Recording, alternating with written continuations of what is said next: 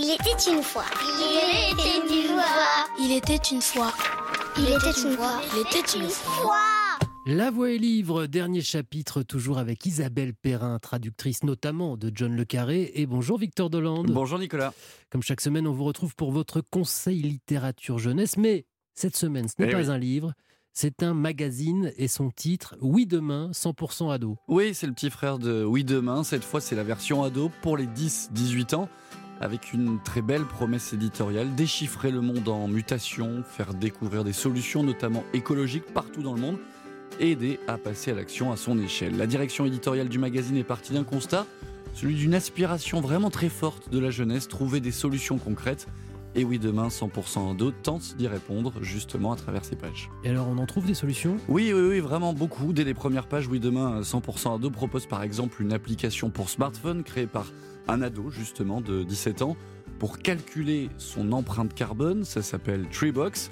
Autre idée concrète, comment créer son déodorant soi-même, faire des yaourts 0% industriels, mais aussi plein de questions-réponses sur euh, la 5G, les néonicotinoïdes. Et puis, dans un grand dossier central, on découvre 50 héros pour la planète. Ça va de Jamie Margolin, une américaine de 17 ans qui a créé un mouvement mondial pour le changement climatique. Elle a quand même traîné l'État de Washington en justice pour Ah inaction climatique, excusez du peu. Ça passe aussi par Madison Stewart, une activiste de 26 ans qui nage avec les requins et qui a quand même réussi à trouver une solution alternative pour les pêcheurs indonésiens qui vivaient de la pêche au squal et qui maintenant emmènent les touristes admirer la faune marine et plein d'autres personnages qui se bougent pour la planète avec à chaque fois un petit encadré bien malin pour les aider et pour agir à leur côté. Et ça sort quand et tous les combien, je veux dire? Alors le dernier numéro est sorti euh, la semaine dernière.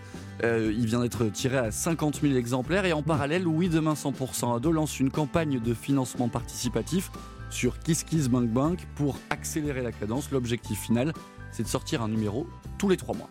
Oui demain, 100% ado, en partenariat avec Phosphore et Okapi, Tout à fait. m'avez-vous dit. Isabelle Perrin, vous traduisez aussi de la littérature jeunesse, m'avez-vous dit Oui, depuis une dizaine d'années et avec un, un grand bonheur, euh, à la fois parce que ça repose un petit peu euh, entre deux gros pavés de littérature un peu difficiles, euh, mais surtout parce qu'on est obligé de déployer d'autres stratégies. C'est ce que j'allais vous dire, c'est un autre langage encore, ça. Alors oui et non, c'est-à-dire que je reste extrêmement attachée à tout ce qui tient à la musicalité.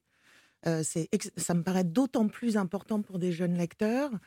Et euh, alors évidemment, on va pas mettre des mots atrocement compliqués, mais en même temps, euh, là aussi, j'y tiens beaucoup et les auteurs que je traduis également. Il ne s'agit pas de prendre les petits lecteurs pour des imbéciles. Donc, Donc- vous ne vous interdisez pas non plus des, des termes parfois un peu compliqués. Pas euh, du tout. voilà, Quitte, ouais. quitte à ce qu'il ne soit pas. Alors, il ne faut pas en enchaîner Bien sûr, bien sûr. 25 dans une phrase, mais si un terme au milieu est un petit peu mystérieux et exotique, à la limite, tant mieux. Mm. ouais, sûr. Et ça peut euh, susciter des envies de lecture complémentaires, des recherches, euh, et au contraire. Donc, c'est très plaisant d'avoir à trouver ce juste équilibre entre les deux. Et on peut lire aussi toutes vos traductions de John Le Carré, je rappelle. Merci beaucoup Isabelle Perrin d'être euh, venue nous parler de John Le Carré aujourd'hui. Merci à vous. Europe 1. C'était la dernière page de cette émission. Merci à Agnès Vaudin pour son aide et son carnet d'adresses. Et merci à Boris Pachinski, bien entendu, l'homme aux doigts de fée. La semaine prochaine, c'est Seriland, le podcast d'Eva Rock qui sera diffusé à l'heure de cette émission. Et nous, on se retrouve dans deux semaines pour d'autres livres. Salut. 14h-15h sur Europe 1, La Voix est livre. Nicolas Caro.